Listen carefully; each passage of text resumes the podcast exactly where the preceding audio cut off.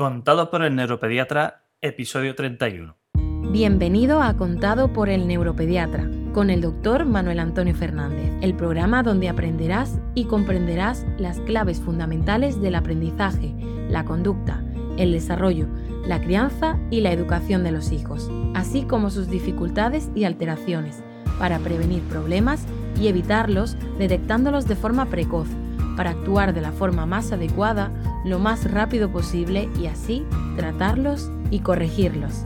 Todo esto guiados y acompañados por Manuel Antonio Fernández, el neuropediatra, y un magnífico equipo de profesionales especializados en neurociencias. Testimonios en primera persona, colaboración de expertos de diferentes ámbitos, algún que otro personaje famoso y todo lo necesario para conseguir tus objetivos parentales. Este programa es para padres responsables e implicados al 100 o al 200% en el proceso de crianza y educación de sus hijos, neurotípicos o neurodiversos, con capacidades habituales o capacidades especiales que quieren algo más para ellos. Para padres luchadores e inconformistas que están dispuestos a darlo todo por su familia, a emprender, a aprender, a esforzarse y a ofrecer lo mejor de sí mismos por sus hijos. Este programa está imaginado, pensado, creado y desarrollado especialmente para ti. Seguimos con los consejos y recomendaciones sobre crianza, educación y desarrollo infantil que te he contado en nuestro canal de YouTube durante el mes de agosto. Y ahora toca hablar de sueño. Recuerda, han sido 31, uno por día, más dos vídeos extras de inicio y final, más cuatro más que se me pasaron y que he tenido que meter al final en septiembre. En el episodio previo a, este eh, podcast, pues hemos repasado y analizado aspectos fundamentales sobre alimentación, pero ahora seguimos con el sueño. Es otro de los apartados del índice del manual de instrucciones que todo niño debería traer debajo del brazo y que, al fin y al cabo, todo padre debería estudiar al pie de la letra antes de siquiera plantearse ir a buscar un hijo. Como te llevo eh, diciendo ya creo que tres episodios, tener un hijo no es fácil, no está pagado, no tiene precio. Es una auténtica maravilla que la vida nos regala, que Dios pone en nuestras manos para que le demos el mayor amor que podamos, pero con mucho trabajo y esfuerzo, por supuesto. Para eso debemos ser conscientes, y tú en primera persona, de que como decía un conocido superhéroe, todo poder lleva aparejado una gran responsabilidad. Y no lo olvides, esa responsabilidad empieza por ti misma, por ti mismo. Y sí, Aquí hablo al padre o a la madre o a los dos padres o a las dos madres. Eh, hablo a las personas o a la persona que independientemente de todo lo demás van a darle, porque así debe ser todo el amor de su corazón a su futuro hijo o a su hijo si ya lo tiene. Y sin discriminación, pero sin ideología, sin odio, sin rencor, con paz, con misericordia, con todo el amor el amor más desinteresado, no con la intención de ser padre o madre, no con la intención de tener un hijo, sino con la intención de crecer como persona dando lo más importante de uno mismo, toda tu vida, para conseguir que otra vida se convierta en la mejor versión de sí misma. ¿O acaso no es eso lo que esperamos para nuestros hijos y lo que queremos? Mi propósito último es crear un mundo mejor para las próximas generaciones, pero para ello necesito que las próximas generaciones sean las mejores posibles para conseguir el mejor mundo posible. ¿A qué te apuntas? Pues vamos a ello. Hola, bienvenido a una nueva edición de Contado por el Neuropediatra. Hoy, como te he adelantado en el apartado anterior, vamos a hacer un repaso por los 31 videoconsejos que te he presentado a lo largo de todos y cada uno de los días de este pasado mes de agosto y algunos de los de septiembre. En estos videoconsejos te he detallado 5 datos importantes, claves, sugerencias o recomendaciones sobre los 6 más 3 pilares fundamentales de los procesos de crianza, educación y desarrollo infantil que todo padre necesita conocer para acompañar a su hijo a alcanzar su máximo potencial. Para conseguirlo hay una frase del episodio anterior que quiero rescatar. ¿Cuál? Pues esta. Para que tu hijo esté bien, la primera persona que debe estar bien eres tú. Eso no lo olvides nunca. Y esto lo digo porque los seis pilares que te voy a contar no solo valen para tu hijo, sino que también valen para ti, para vosotros. No solo es que valgan, es que son fundamentales. Cuídate tú para darle las mejores condiciones a tu hijo en el más amplio sentido de la palabra. Recuerda para lo que estoy aquí. Este es el podcast donde agrupamos y ayudamos a todos los agentes interesados en los procesos de aprendizaje, conducta y desarrollo infantil dentro de los procesos de crianza y educación a lo largo de la vida. Te recuerdo cuáles son los seis pilares fundamentales eh, de la crianza, educación y desarrollo infantil. Punto 1, desarrollo cognitivo. Punto 2, nutrición y alimentación. Punto 3, descanso y sueño. Punto 4, actividad física y ejercicio. Punto 5, desarrollo social. Punto 6, desarrollo personal. Y hoy continuamos con el punto 3 de descanso y sueño. Ya sabes que el de desarrollo cognitivo los vamos a dejar para el final. Apartado 1, porque aquí vamos a ver cinco apartados. ¿Por qué te voy a hablar del sueño? Pues mira, ¿tu hijo duerme bien? Sea cual sea tu respuesta, no te pierdas este episodio hasta el final porque te voy a explicar lo básico que necesitas saber eh, de este tema, ¿vale? Quiero que sepas que la respuesta a esta pregunta es más importante de lo que imaginas, tanto para ti como para él. Si eres de los padres, como yo, que sufren, a pesar de ser neuropediatra, ¿eh? las dificultades de sueño de su hijo, pues ya sabes de lo que te hablo, pero si no, no sabes de lo que tienes. ¿Por qué? Pues porque así, eh, porque casi uno de cada tres niños, alrededor de un 30%, tiene problemas de insomnio. No te digo nada si hablamos ya de pesadillas, terrores nocturnos, sonambulismo, etc. Te voy a hablar de sueño, porque más allá de lo importante que, es dormir para ti, ni te imaginas lo importante que es el sueño para tu hijo. Te hago una lista de cinco aspectos fundamentales. Desarrollo neurológico, crecimiento, estabilidad emocional, somnolencia una alteración del sistema inmunitario. Y ahora que ya lo sabes, quiero que te explique cómo conseguir el mejor patrón de sueño posible para tu hijo y que de paso tú también puedas dormir como una bendita, pues no te lo pierdas lo que viene ahora. Apartado 2 beneficios del sueño en los niños. ¿Sabéis que dormir bien puede influir en aspectos tan importantes como la alimentación, el estado de ánimo, la conducta, el aprendizaje, las relaciones sociales, el desarrollo cognitivo o el sistema inmunitario? Te lo he adelantado antes, pero ahora vamos a ir a más detalle. Si este es un tema que te interesa, tu hijo tiene problemas de sueño o quieres saber cómo se puede conseguir la mejor calidad y cantidad de sueño, te lo voy a explicar en los aspectos básicos que necesitas conocer. Lo primero es tener claro dos conceptos básicos y son la duración y las características del sueño.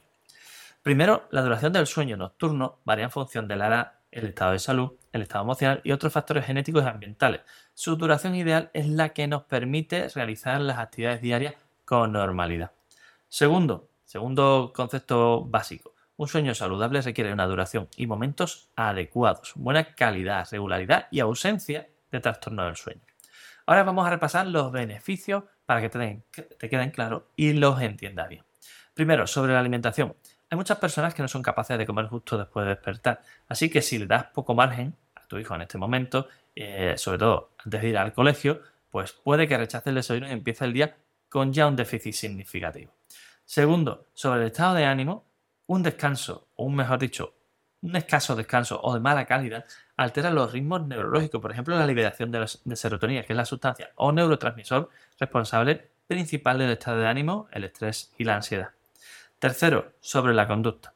Los niños que descansan mal o poco tienen más dificultades de autocontrol, se ponen más nerviosos, presentan más rabieta y en general asocian más trastornos de conducta. Cuarto, sobre el aprendizaje. Si tu hijo no descansa correctamente y de forma suficiente, no tendrá un nivel de alerta como para poder afrontar de forma satisfactoria los procesos de aprendizaje necesarios para su evolución académica y escolar. Quinto, sobre las relaciones sociales. Un niño con cansancio y somnolencia se vuelve más irritable, tiende más al aislamiento y esto evitará o limitará su contacto social y será, eh, bueno, afectará negativamente a su socialización. Sexto, sobre el desarrollo cognitivo. El sueño de calidad, ojo al dato, es fundamental para un correcto funcionamiento de muchos procesos neurológicos imprescindibles para el desarrollo mental integral. Durante la noche se generan muchos funcionamientos, muchos procesos neurológicos clave. Y si la noche no funciona correctamente, esos procesos tampoco. Y séptimo, sobre el crecimiento del sistema inmunitario. Se ha demostrado que un sueño adecuado en calidad y cantidad permite una evolución equilibrada de los procesos de crecimiento y del sistema inmunitario, o sea, de la defensa. De este modo, ahora que ya sabes estos beneficios básicos pero fundamentales del sueño de calidad, eh, digo yo que ya estás lista para que te explique cuánto y cómo debe dormir tu hijo, ¿verdad? Pues apartado 3. ¿Cuánto y cómo debe dormir tu hijo?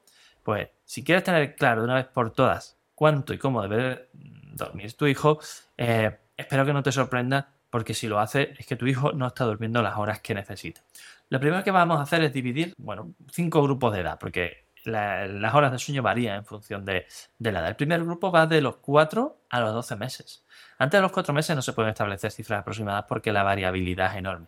Pero dicho esto, durante el primer año de vida, lo que podemos llamar época de bebés, pues un niño debe dormir una media de 12 a 16 horas. Esto significa que pasan más de la mitad del día durmiendo, así que te puedo hacer una idea de la importancia del sueño para el desarrollo infantil. El segundo grupo va del año a los dos. Eh, es el que podemos catalogar como de niños pequeños. Tienen unas necesidades de sueño un poco menores, que van de 11 a 14 horas, pero como veis, estas cifras se solapan entre sí. Seguimos teniendo más de la mitad del día de, sueño. El tercer grupo va de los 3 a los 5 años de edad. Este corresponde al grupo de la edad preescolar, educación infantil. Como ven, la cifra va bajando progresivamente, unas dos horas cada tramo. Y aquí el, periodo normal sería de 10 a 13 horas. Y como también ves, hasta los 5 años incluso es normal que los niños pasen la mitad del día durmiendo. No luches contra ello. Adáptate, favorecelo. La, la verdad es que lo necesitan. Y el cuarto grupo, eh, pues es ya más amplio, va de los 6 a los 12 años de edad, corresponde con la escuela primaria, casi que van cuadrados.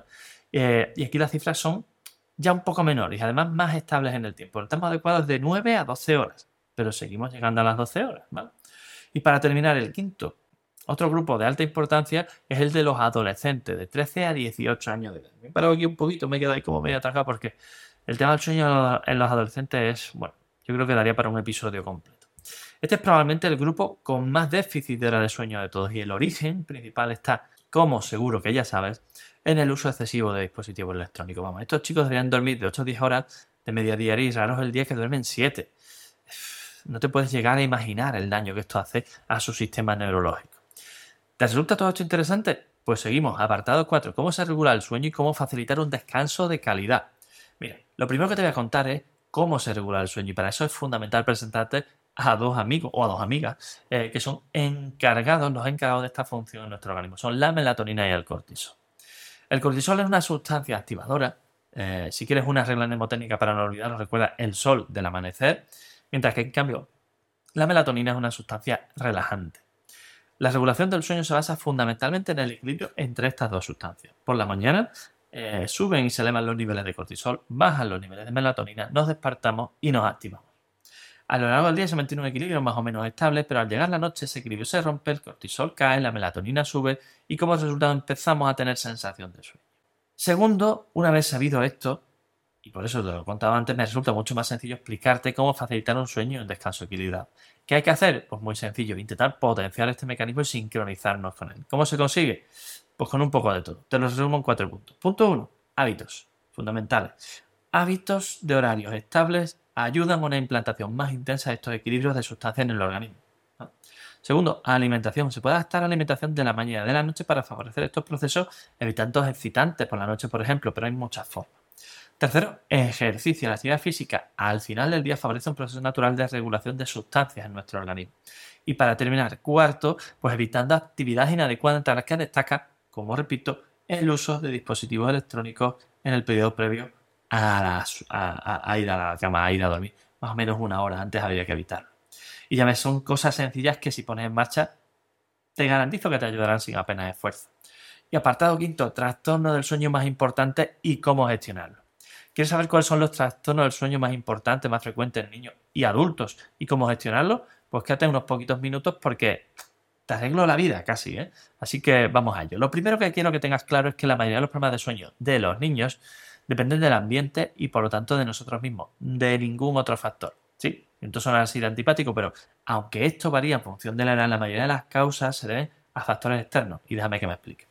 En los niños pequeños, recién nacidos y lactantes, la mayoría de dificultades de sueño se deben a incomodidad del niño. Es decir, o tiene frío, o tiene calor, o tiene hambre, o le molesta algo, o tiene gases por una mala técnica de alimentación, digestión, etc. En resumidas cuentas, necesita atención por algún motivo. Y vamos, que tanto así que mi mujer y mi nos costó casi cuatro meses encontrar todos y cada uno de los factores que necesitaba mi hijo Mateo tener controlados para dormir. Era verano, mm, hacía mucho calor, le poníamos un pañal y listo, pero no había manera de dormir, llorar, irritable. Y no, no recuerdo cómo un día mi mujer le puso una gasa por encima y el niño se quedó dormido. Y resulta que es que, ahora que ya tiene casi cuatro, bueno, cuatro años recién cumplidos, sabemos y somos perfectamente conscientes que es que a mi hijo le gusta dormir tapado y sudar durante la noche. En fin, eh, peculiaridades individuales que hay que controlar. Cuando los niños son más mayorcitos y van a la escuela, especialmente en la adolescencia, se empiezan a unir tres factores importantes. Los hábitos del horario, la actividad física y el uso de dispositivos electrónicos. ¿Quieres evitar problemas? Recuerda, si tu hijo pequeño es pequeño, analiza sus necesidades. Si tu hijo es más mayorcito, Cuida los horarios para que duerma lo que necesita y en el horario correcto. Consigue que haga ejercicio al final del día, que se mantenga activo físicamente, que no esté todo el día pegado a la Play y por supuesto evita los dispositivos electrónicos a todas costas. Y para terminar, una reflexión. ¿Qué hay mejor en esta vida que poder dormir a piernas sueltas sabiendo que las cosas funcionan bien y teniendo la serenidad de que las cosas van bien, como dice nuestro lema. Pues eh, esto es todo. Hasta aquí ya estos consejos y ahora seguimos. Si como te decía en el episodio inaugural, te emociona, te hace vibrar la posibilidad de convertirte en un padre pro, un padre top para ayudar a tu hijo en su desarrollo, en su proceso de desarrollo, estás más que invitado a este ilusionante camino. Lo haremos entre todos y como ves en cada uno de estos episodios lo vamos a hacer poco a poco. Vamos a ir avanzando en cada una de las cosas que tu hijo puede necesitar para convertirse en la mejor versión de sí mismo. Y para conseguirlo, eh, ayúdame. La mejor forma de hacerlo es tener una valoración y comentario positivo de este podcast en Spotify, en Google Podcast, donde lo hayas escuchado en nuestra propia página web. Compartirlo con todos los padres que conozcas. Si van a tener hijos, tienen hijos y son pequeños, cuanto antes mejor, porque te garantizo que te lo agradecerán. Si quieres profundizar en alguno de estos puntos o necesitas ayuda para la evaluación de algunos aspectos o trastornos, diagnóstico, terapia o tratamiento presencial online de problemas de aprendizaje, conducta, moderación, desarrollo, relaciones sociales, autoestima, u otros problemas específicos como el TDAH, la dislexia de alta capacidad, retraso moderativo, autismo, Asperger, epilepsia, migraña o trastorno del sueño, ponte en contacto ahora mismo con nosotros en neuropediatra.es. Tienes artículos, guías, recomendaciones, recursos, de todo. ¿Necesitas ayuda en tu acompañamiento para todo el proceso de desarrollo? Entra también en nuestra web Growing Brains, donde encontrarás cómo se desarrolla nuestro, nuestra propuesta, nuestro proyecto de desarrollo infantil que estamos ahora elaborando para ayudarte en todo lo que necesitas. Un fuerte abrazo y hasta el próximo episodio.